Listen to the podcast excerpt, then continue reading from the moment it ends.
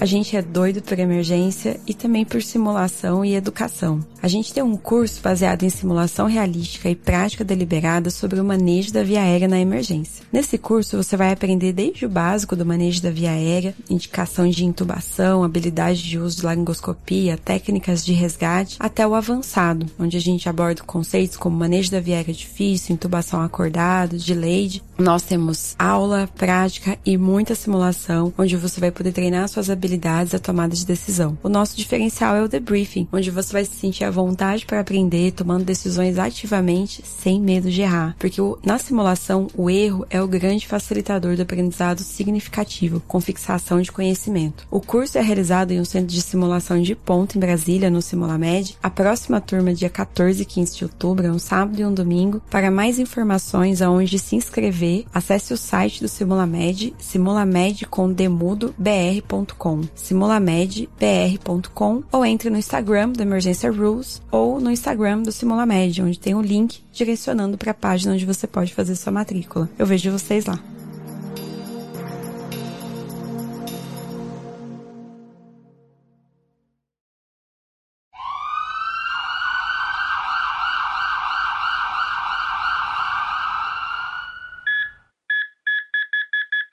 Emergência Rules Podcast. Doidos por emergência.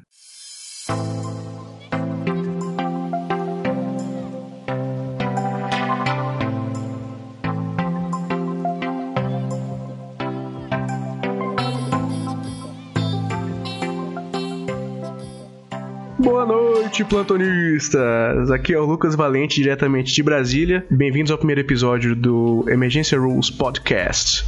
E aqui eu tô com ela, Julie Santos. Oi, gente, boa noite. E vamos começar o nosso podcast. Gente, como vocês sabem, esse aqui é o piloto, né? A gente escolheu esse tema aqui. Não tem nem como fazer mistério, né? Porque você já sabe que tá aí na sua, no seu feed, que é sobre a abordagem inicial do paciente grave. E é o que a gente acha que vai ser mais interessante para você ir começando a, a, se acostumar com os pacientes graves aí, né? Então, vamos lá? Então vamos lá. First things first, né?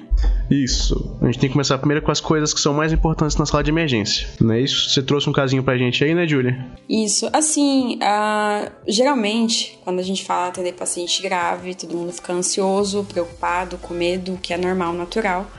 Porque se você realmente não souber o que fazer, você pode é, perder a chance de salvar a vida de alguém. E na nossa profissão, isso é muito grave, claro. É natural ter medo, mas a gente precisa superar isso. Né? Ninguém nasce emergencista, é isso que eu gosto de passar para os alunos. A gente tem que se dedicar. E acho que a primeira coisa de tudo é a gente tem que reconhecer que precisa ter um treinamento, né? Agora, com você me puxar a sardinha pro meu lado, Agora, principalmente que a, no nosso país a especialidade foi reconhecida, fica mais, mais óbvio ainda que a gente precisa treinar especialistas para cuidar desses pacientes.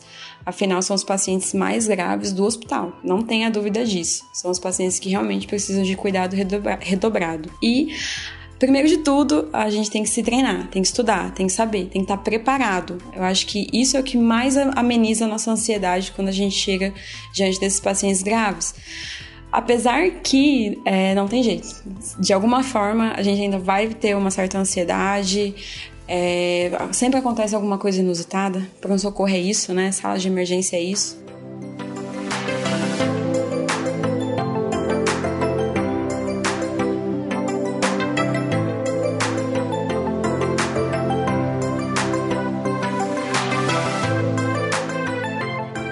A gente vai falar agora do paciente mais grave que chega no pronto-socorro quando você está na sua sala vermelha, sala de parada, box de emergência, ou seja, aquela sala que está o lugar do pronto-socorro que está separado para receber o paciente mais grave de todos.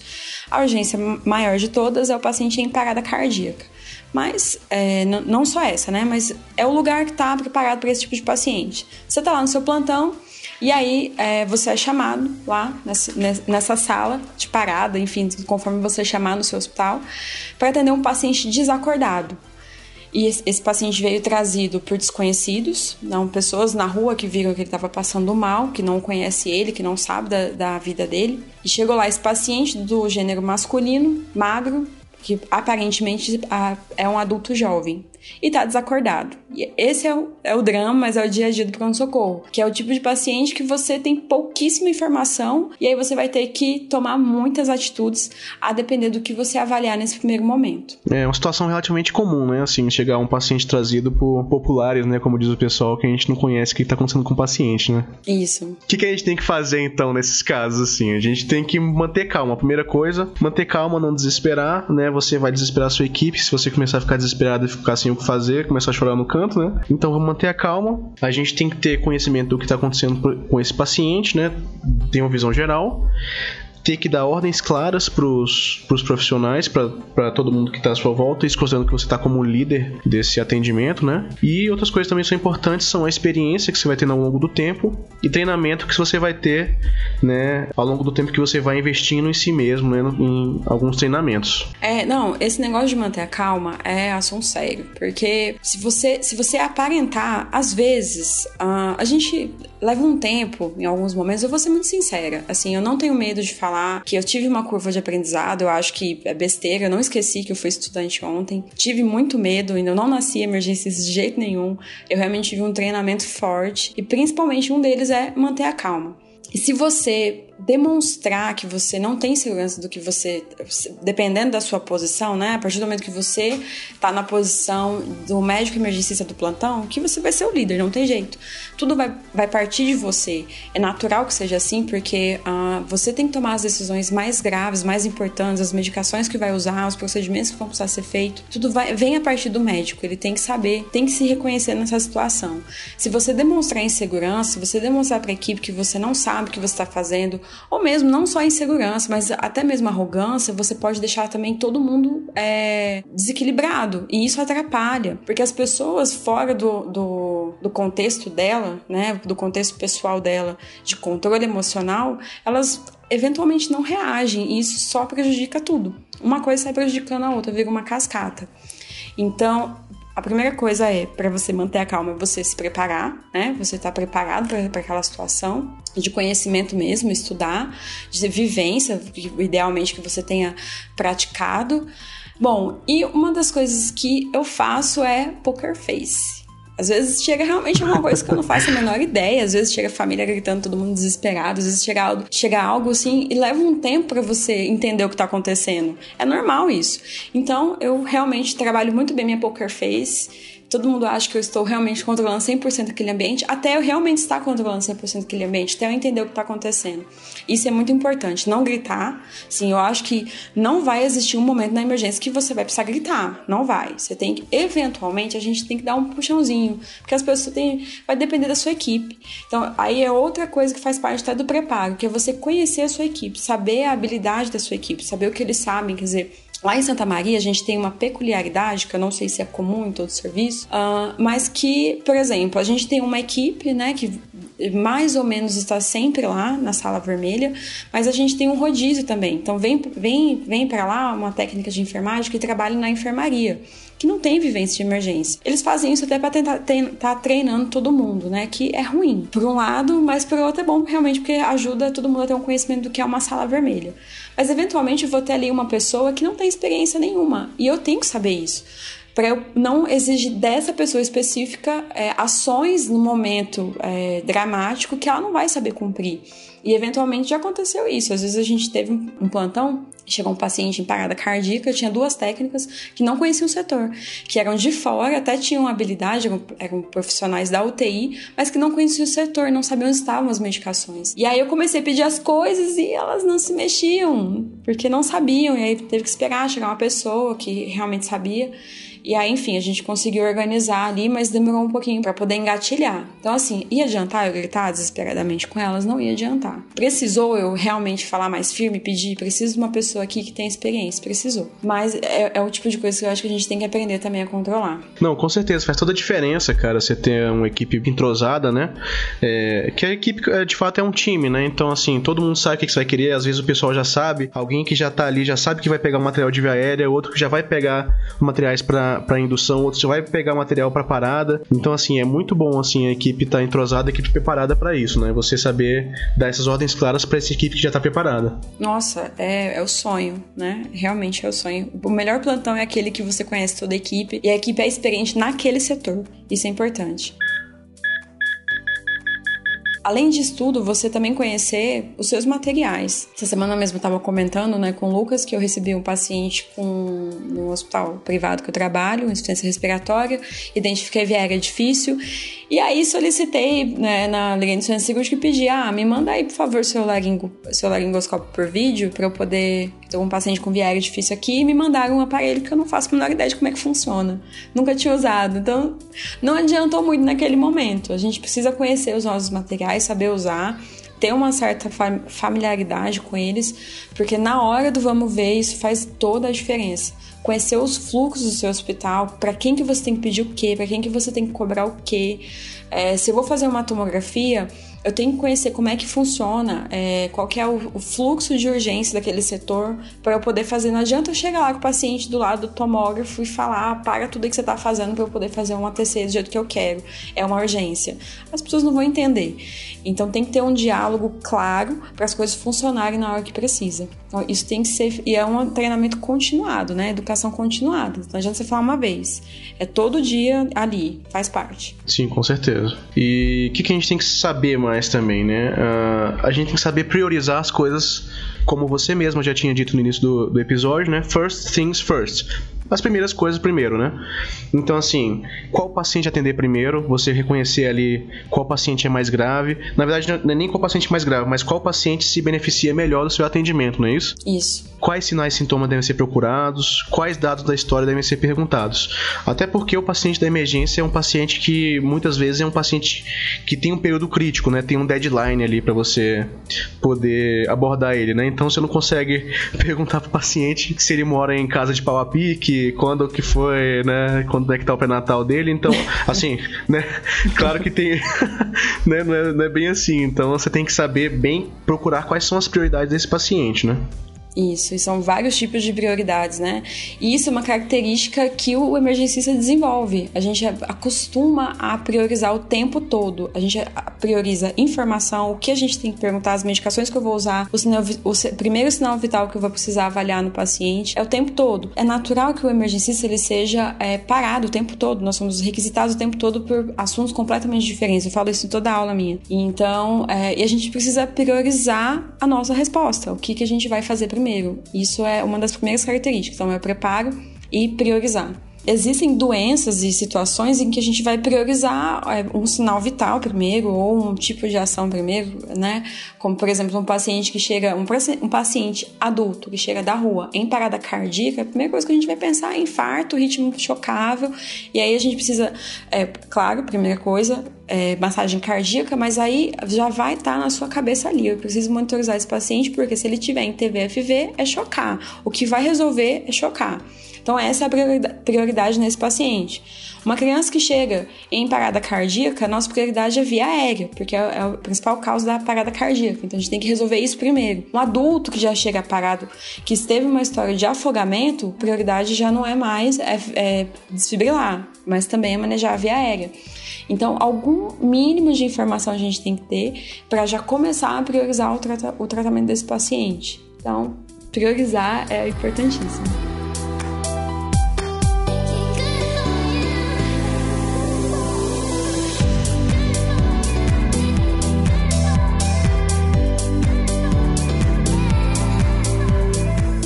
Que a gente tem que saber fazer, né? Identificar o paciente potencialmente grave. O que, que, que esses pacientes apresentam? Geralmente eles são cometidos pelos sistemas cardiovascular, respiratório e sistema nervoso, né? Ou seja, chega aquele paciente que pode ter dor torácica, né? Precordialgia, pode estar com choque, insuficiência respiratória aguda, aquele paciente que tem um quadro neurológico agudo, né? Tem um rebaixamento do nível de consciência, é, tem um déficit neurológico focal agudo. Todos esses são os pacientes que geralmente, geralmente os pacientes graves apresentam esses, esses quadros, né?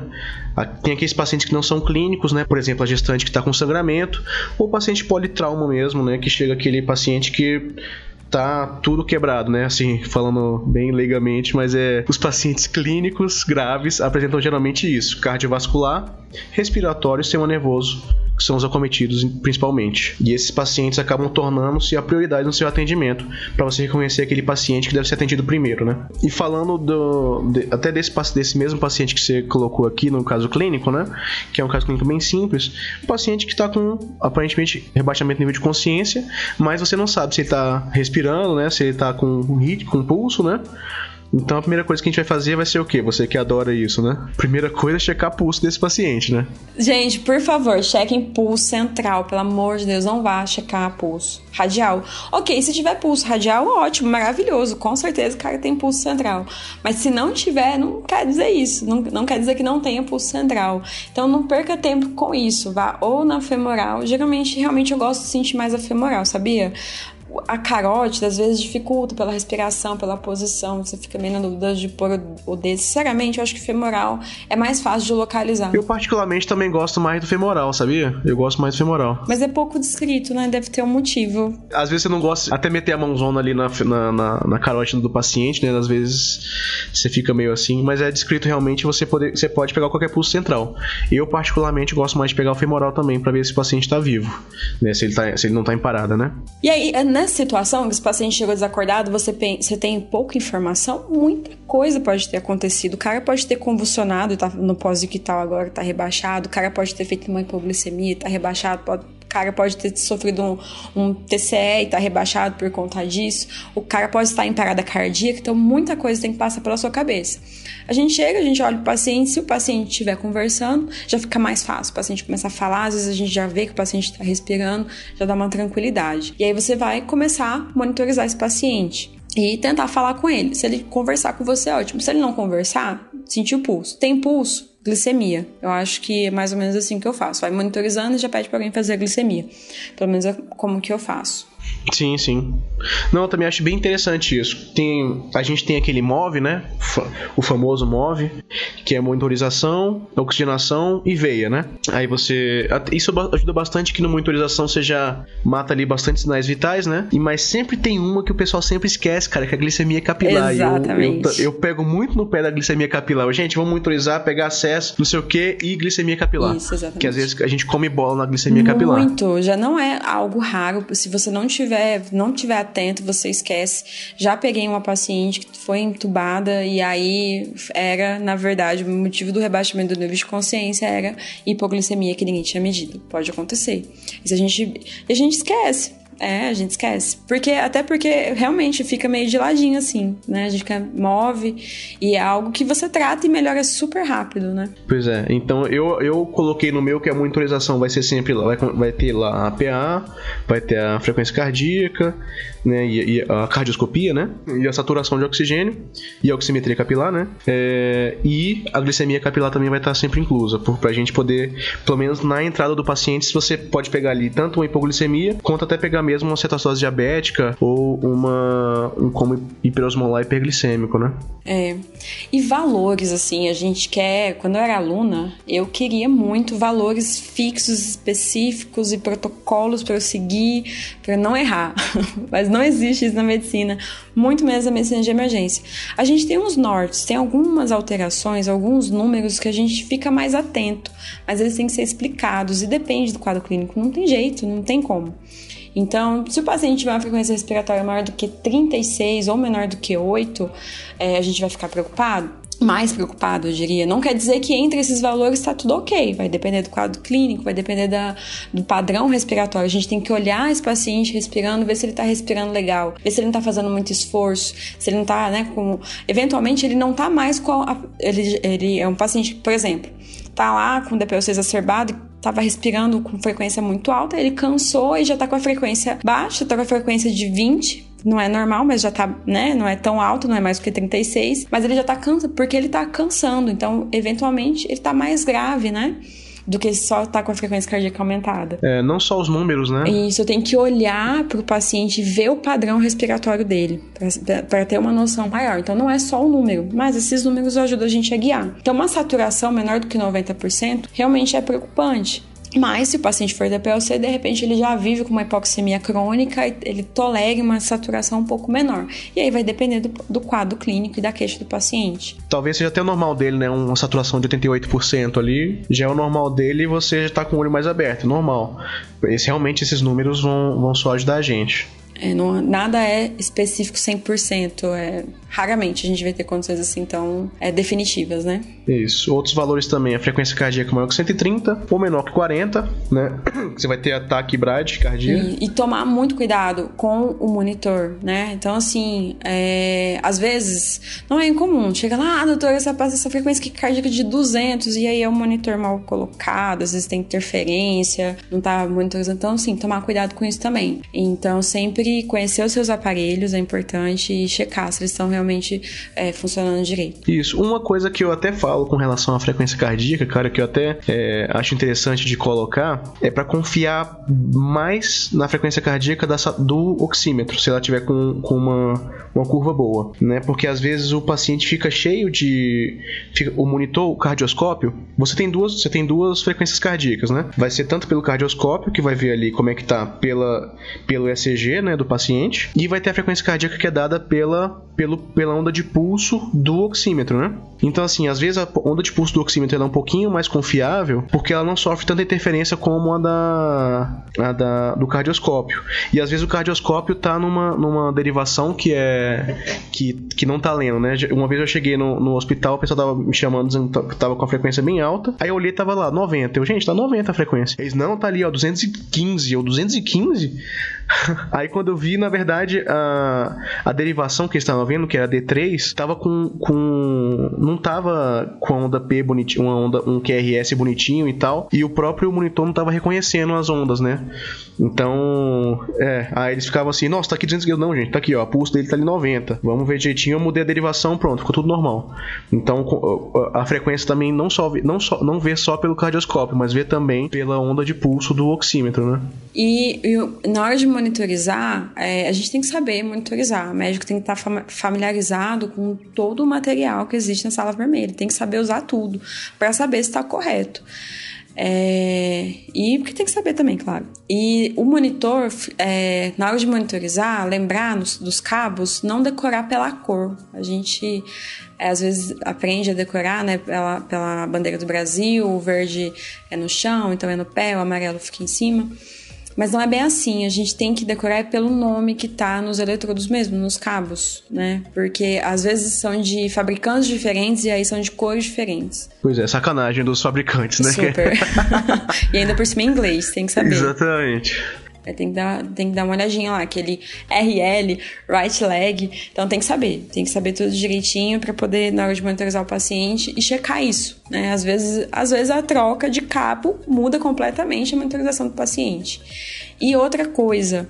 É, quando o paciente chega com frequência com alteração do ritmo, ou taquicardia ou bradicardia, a gente vai monitorizar. Se o paciente estiver estável, a gente vai fazer um eletro de 12 derivações, porque é um outro aparelho. Se o paciente estiver, se você achar, porque às vezes a gente não teve tempo de ter um acesso a todos os sinais vitais para definir se o paciente está estável ou não.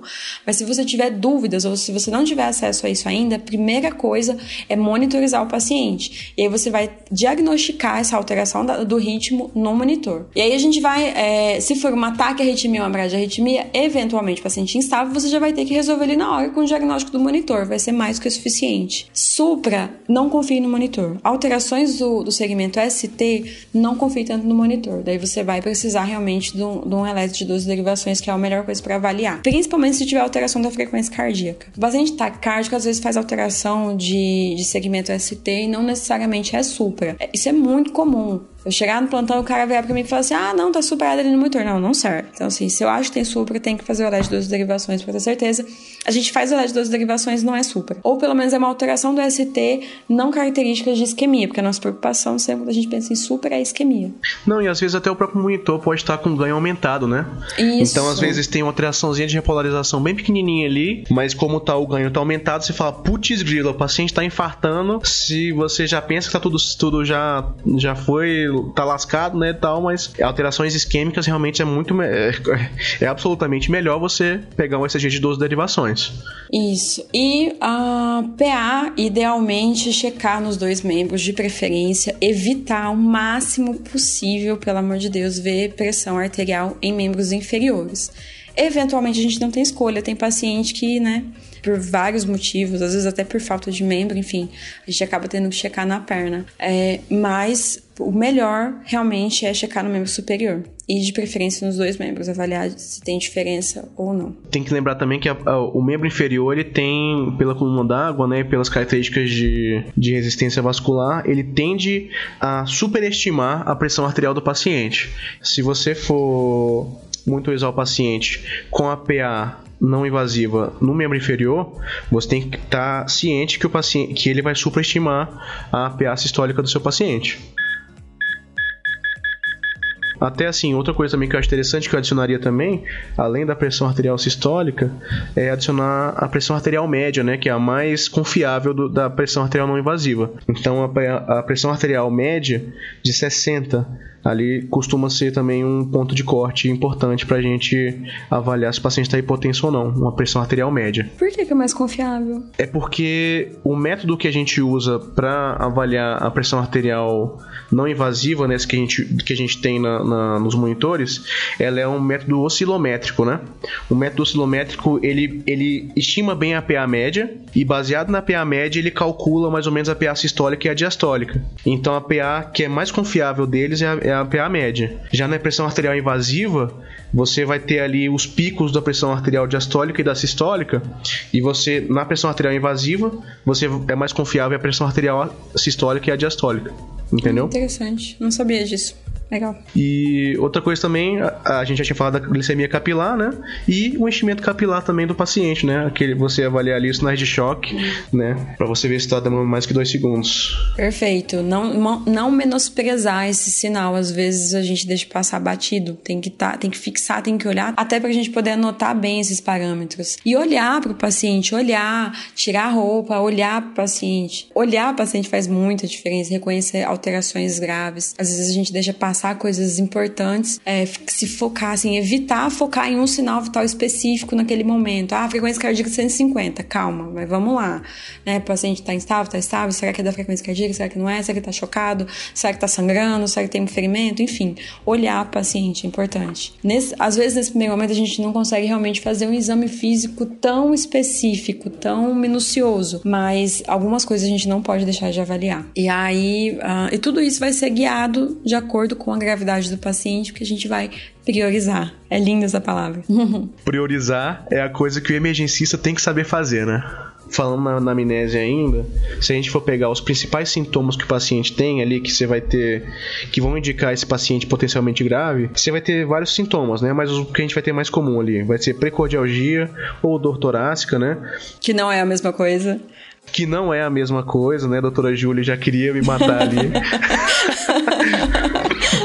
né? Você pode ter uma dor torácica do lado direito e ser um pneumotórax, por exemplo, né? Que não é a mesma coisa de uma dor de origem cardíaca, né?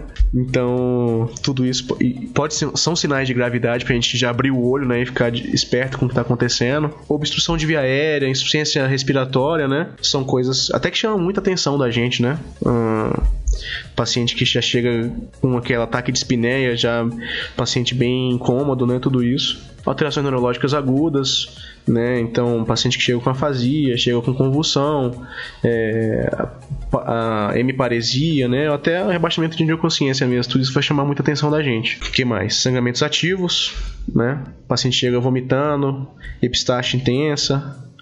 Você fala epistaxe ou epistaxe? Eu, eu falo epistaxe, eu nunca tive essa dúvida, também, né? começou agora. É, não, aí tem, tem Você já ouviu? Nunca ouvi. É. Deixa, deixa seu comentário aí como é que você fala. Se você fala epistaxe ou epistaxe aí, viu, gente? É, nesse negócio da gente avaliar, conversar com o paciente, pegar os sintomas, é, a gente tem que. É uma coisa que a gente vai aprendendo né, com a prática, a gente tem que medir a mão entre deixar o paciente falar e buscar a informação ativa. A gente tem que tomar cuidado para a gente não direcionar para aquilo que a gente quer, né? Porque às vezes é, chegou um paciente, idosinha, 85 anos, com dor no peito. Ah, infarto. Então eu vou direcionar aquilo para infarto. Começou a tratar para infarto, não sei o que, fez eletro, tinha alteração, pediu enzima, veio tocada, tava esperando curvar a enzima. Aí, conversando com ela, senti muita dor no peito. Mas como é que foi que começou? Ah, eu fiz um esforço muito grande, aí meu peito começou a doer e eu senti muita dificuldade para respirar. Racha de tórax, pneumotórax. Então a gente tem que tomar cuidado. Tem, às, vezes, a, às vezes a gente tem que buscar ativamente, mas a gente tem que tomar cuidado para não criar um preconceito diagnóstico ou não fixar. Realmente a gente está buscando o que é mais grave. Né? Apesar de que um pneumotórax e um infarto em gravidade, eles são bem equivalentes. E às vezes a gente tem que ouvir o paciente também, deixar ele falar um pouquinho. Se a gente deixar o paciente falar, ele não vai falar muito, né? É, a gente acha que ele vai, parar sem, vai falar sem parar por dias seguidos, mas não é verdade. Não é, e, você, e são equivalentes, eles são equivalentes, mas se você trombolizar o pneumotórax não vai adiantar muita coisa, né? Sim, não, equivalentes então, de gravidade, eu quis dizer, não de tratamento. não, não, não, eu quis dizer, tipo assim, você realmente tem que, apesar de serem equivalentes, você tem que saber o diagnóstico para você poder agir, né? E, faz, e às vezes você conversando com o paciente você consegue ter essa ideia. Bom, a gente vai falar, a gente vai fazer depois um podcast falando mais especificamente de cada alteração mais grave pra gente poder, é, por exemplo, no rebaixamento do nível de consciência, é, separar disso de paciente com sintoma conversivo. A gente vai depois, né, falar um pouco mais. Ah, é, sim, com certeza. Mais. Isso aqui é bem um geralzão mesmo pra para você ir pro seu plantão daqui a pouquinho que você tá aqui ouvindo antes de ir pro plantão, né? Só para você revisar aqui as coisas que tem que fazer. Tá, sobre o exame físico, o que a gente pode fazer, assim? O exame físico a gente já tinha falado que é bem, né, é, bem orientado, né? No atendimento inicial do paciente adulto clínico, aquela recomendação que a gente tem do ACLS é fazer o CAB, né? C de checar o pulso, um pulso central, né? Carotídeo ou femoral. Eu e a Julia aqui a gente já falou que a gente gosta mais do femoral, mas você pode fazer qual você quiser, né? Esperar no máximo 10 segundos checando esse pulso, né? Se não, não reconheceu esse pulso, começa a massagear. É, aqui um adendo, uma coisa que pode acontecer, tô na dúvida, não sei, será que tem pulso, será que não, não tem? Acontece, sim, não é, às vezes não é tão óbvio, a gente vai adquirindo uma facilidade, um feeling de reconhecer, reconhecer o paciente em parada cardíaca, mas às vezes gera dúvida. Já aconteceu comigo, chegou no plantão um paciente jovem que ele estava muito chocado, a pressão estava muito baixa e ele teve uma síncope, chegou lá desmaiado e alguém gritou parada e eu tentei tirar o pulso femoral, carotídeo, fiquei na dúvida, acho que não tem. Comecei massagem cardíaca. Eu acho que na dúvida, comece massagem cardíaca. A gente começou a massagem, comecei massagem, enquanto todo mundo foi fazendo tudo, pegando acesso, monitorizando. Aí na Primeira checagem, tinha pulso, tava lá monitorizando o QRS direitinho. Eu acho realmente que ele nunca esteve parado. Fiz mal para ele, por sorte não quebrei nenhuma costela, mas mesmo que eu tivesse quebrado, é melhor você massagear um cara que não está parado, que tá no assim, com muito chocado, com pressão muito baixa, do que você deixar de massagear um cara parado. Não, com certeza. O custo-benefício é absolutamente discrepante, né? Então pode acontecer e, na dúvida, massageia. Tá, do CAB agora tem um A checar se a viária tá pérvia, né? Se tá tudo ok, se não tem nenhum dente ali, se não tem um pedaço de pão, alguma coisa que tá obstruindo a viária do paciente, até queda de língua mesmo, que é muito comum, né? Sim, sim. O paciente não consegue respirar. Então ali você fazer aquelas manobras jaw thrust, né? Que é puxar a mandíbula para frente, e o chin lift, né? Que é levar o, o queixo, né? Isso faz muita diferença pro paciente. E às vezes até você colocar uma, uma cânula de Guedel, né? Que é aquela orofaringe. Tudo isso são coisas que podem, podem salvar a vida do paciente assim de maneira bem simples. E retirar também o corpo estranho, né? Que é o mais óbvio de todos, que se tivesse esse negócio lá. E B, checar a respiração do paciente. Se não estiver respirando, fazer duas ventilações de resgate. Isso, e aí, e aí você vai tomar fazer as medidas de acordo com as alterações que você achar, né? O exame físico mínimo que você vai fazer tem sobre cada, cada sistema, né? Rapidinho. Neurológico vai ter a escala de coma de Glasgow, né? classicamente vai de 3 a 15, né, que você vai ver a abertura ocular, resposta verbal, resposta motora do paciente. Só que recentemente lançaram um novo que vai ver a, a resposta pupilar também do paciente, né? Depois a gente vai fazer um podcast na parte que a gente for falar de coma e tal. A gente vai comentar melhor sobre essas alterações do Glasgow. É, depois a gente também vai falar direitinho sobre é, reanimação, falar melhor sobre essas, essas, essas condutas. Então a gente estava falando um pouquinho mais cedo aqui, é, onde é que entra o ultrassom. É, vai depender, claro, do seu suporte, né? É, vamos, a gente vai ser aqui todo mundo muito top, todo mundo muito feliz, pensando só em emergência no pronto-socorro, carga especialista, pronto-socorros de hospital secundário, a partir do hospital secundário já, né?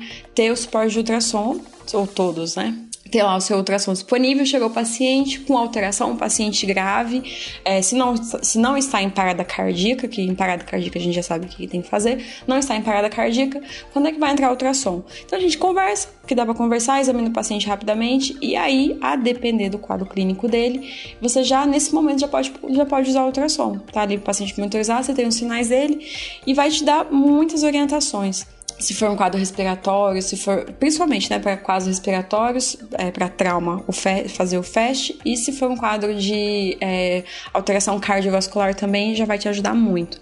Claro, né, vai de acordo com a sua expertise. E uma gasometria, eu acho que toda sala vermelha tinha que ter um gasômetro dentro da sala. Por favor, cara, ia salvar demais a vida do pessoal. É, sensacional, muda muito conduta, ajuda muito. Sim, a gente vai fazer depois um podcast sobre isso também, sobre gasometria. Gasometria é lindo, dá muito, muita direção pra gente também, cara, muita do que a gente pode fazer, né? Nossa, ia ser ótimo se todas as salas vermelhas tivessem um, um, um, um gasômetro, sem que você colhe o sangue e mandar pra UTI. E não é, e não é só para ver saturação. Tipo, ah, porque a gente pode.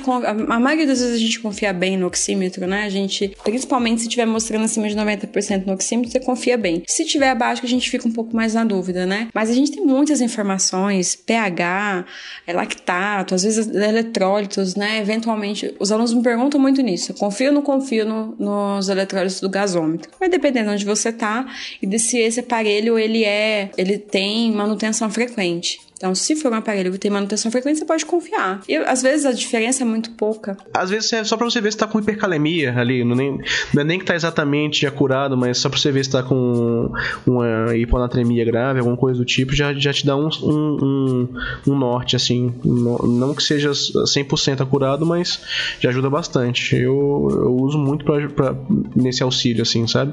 Eu acho muito bom. Uh, outra coisa, a gente também, eu acho, tinha que acostumar é na hora de pegar o acesso do paciente, já colher o sangue para fazer exame. Paciente grave, eu acho que, pelo menos onde, nos lugares que eu trabalhei, não, não, não é uma coisa que é comum, tô tentando implementar agora lá na minha sala vermelha em Santa Maria, mas realmente a gente já deveria, deveria ser uma coisa instituída. O paciente grave chegou, vai pegar o acesso, já aproveita aquele sangue, colhe o sangue ali, dois tubinhos, o roxo e o amarelo, a gente tem, fica na sala vermelha também o, o material para colher o sangue e criar para poder agilizar. Eu acho que, né? É um absurdo você estar com um paciente grave, pedir exame, esperar o laboratório vir a hora que ele puder, a partir da rotina dele, colher. Não, é uma urgência, você precisa daquilo o mais rápido possível. Então tinha que ser, é, eu acho que tinha que ser uma coisa já instituída também, virar protocolo. Eu até lembro daqueles episódios antigos do IAR, né, que eles, que eles o que chegava o paciente grave, já tinha alguém ali, já. Eles têm uma, um cargo que não existe no Brasil, que eu esqueci o nome aqui agora, que é alguém que fica ali só ajudando ali na parte burocrática, né? Aí fica ali, ele, ele tá ali colhendo sangue, tá ali examinando o paciente, ele já pede lá PTT, CBC, né, né, já tá pedindo exame de sangue lá, já tá tudo indo pra lá, entendeu? Não, tem, não vai perder tempo com burocracia, entendeu? Seria excelente se tivesse alguém assim na nossa, nas nossas salas vermelhas também, né? Um dia, quem sabe, a gente não consegue. Não, mas a gente pode fazer isso. Eu acho que não, não é o fim do mundo. A gente gente pegar um acesso e já colher o sangue. É possível. Não, não, com certeza. Mas assim, é só pra, só pra eliminar a parte burocrática, né? Você já tá ali, você não tá preocupando com a parte burocrática, você já tá só com o paciente, você e o paciente. Dois acessos, né? Calibrosa, importante. A parte cardiovascular seria auscultar os focos, né? Avaliar se tem estase jugular, ver como é que tá os pulsos periféricos e, a, e, a, e o, o tempo de enchimento capilar, né? Que a gente tinha comentado. O, o exame pulmonar, vamos fazer ali os ver quatro campos pulmonares, né?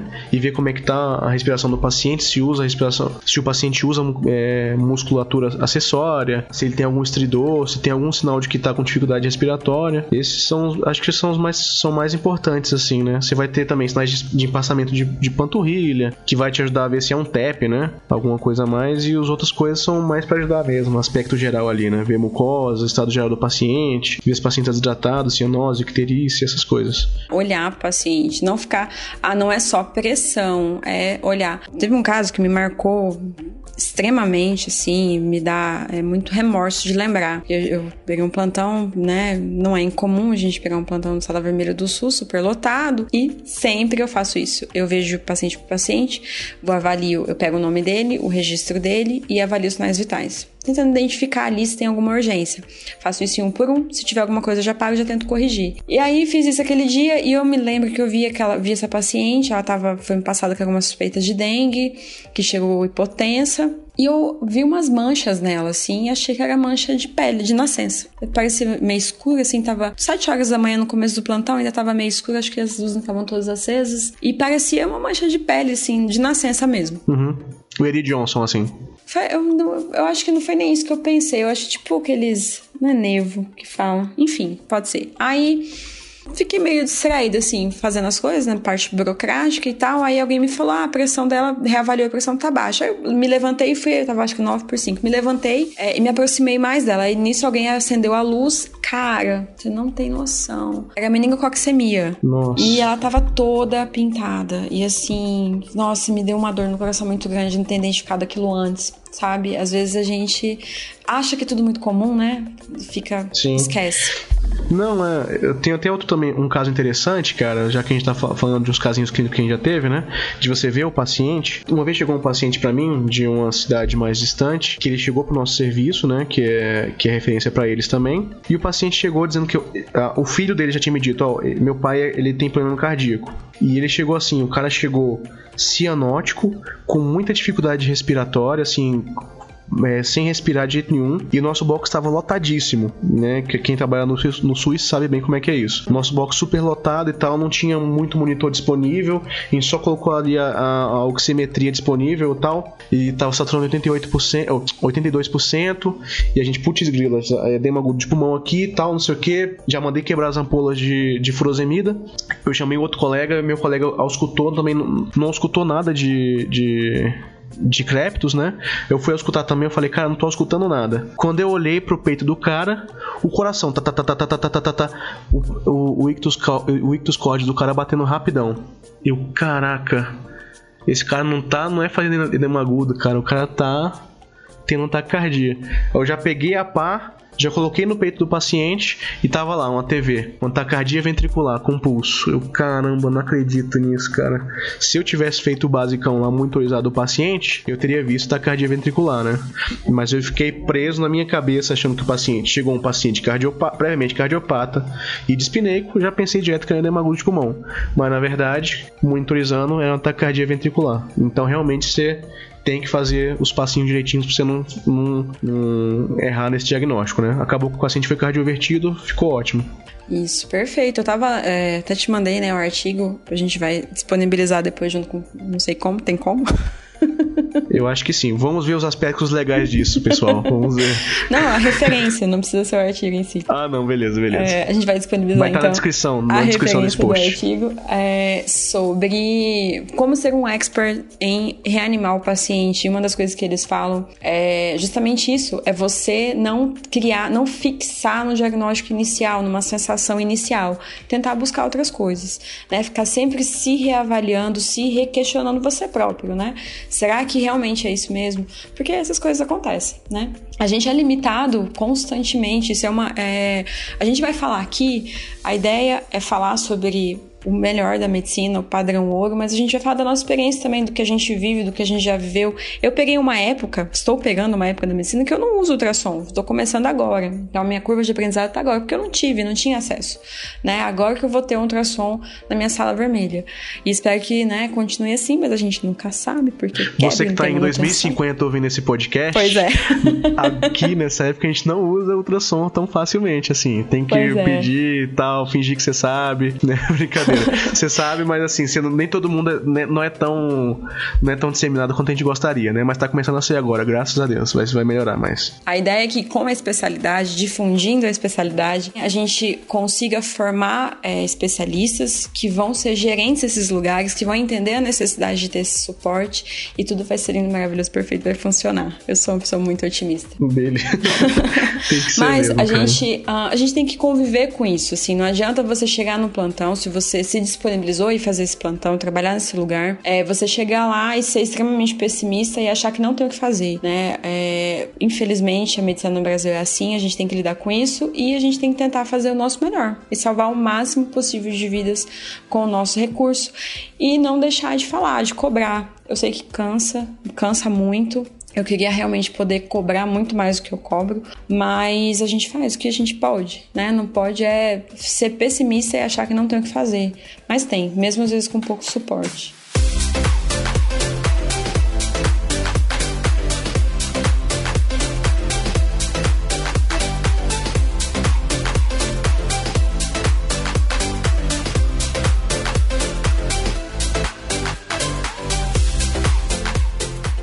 Só finalizando aqui, eu acho que vale a pena só a gente lembrar, isso não é a abordagem inicial do paciente, mas isso vai ajudar na sua abordagem inicial do paciente, que é fazer o checklist sempre que você chegar no seu plantão, né? Você vai lá, chega, vê se seus laringos estão funcionando, se tá com a se as pilhas estão tão OK, né? Se tem aspirador montado, se tem um ambu funcionante, ponto de oxigênio OK, se as drogas de, de resgate, né, drogas de parada estão todas disponíveis. Tudo isso é muito importante, né? Às vezes, quando chega o paciente grave, 10 segundos que você perde pode ser a vida desse paciente, né? Então, você tem que estar tá com tudo ali pronto, tudo ali na, na, na, né, na agulha já para você fazer.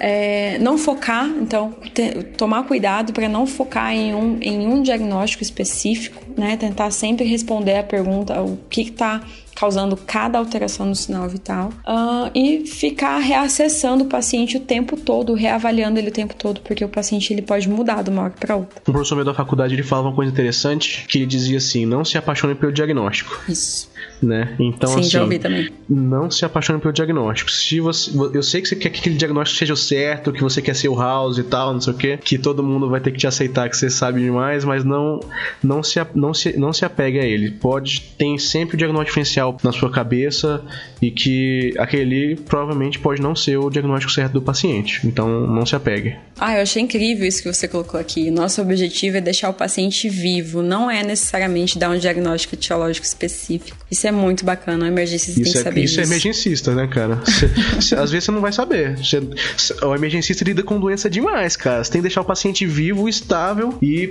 e não deixar ele morrer para isso e passar por especialista se for necessário, entendeu? Estabilizar o paciente e aliviar a dor dele e, e insuficiência respiratória e afins, né? Deixar o paciente bonitinho. Não é isso? Isso, ou quase bonitinho, às vezes você também você não consegue deixar ele extremamente não, bonitinho. É, o mais bonitinho possível. Muito bom, acho que a gente falou bastante coisa. Beleza. Muito obrigada, vou me despedir primeiro, depois você se despede, porque você fala mais bonito.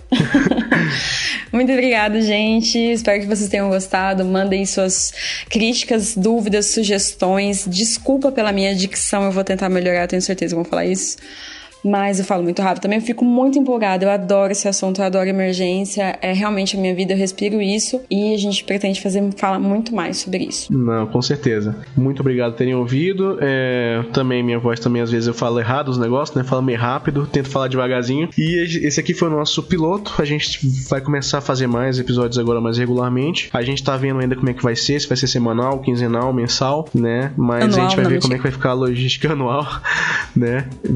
Mas assim, deixem os seus comentários aqui nesse post, o que, que, vocês acharam. A gente vai ler algum desses comentários no próximo episódio, né? Ou então vocês mandam, ou então pode mandar também elogios, sugestões, correções pro nosso e-mail também, né? emergenciarules@gmail.com, certo? Perfeito. Obrigado, gente. Até a próxima, então. Tchau. Tchau, tchau.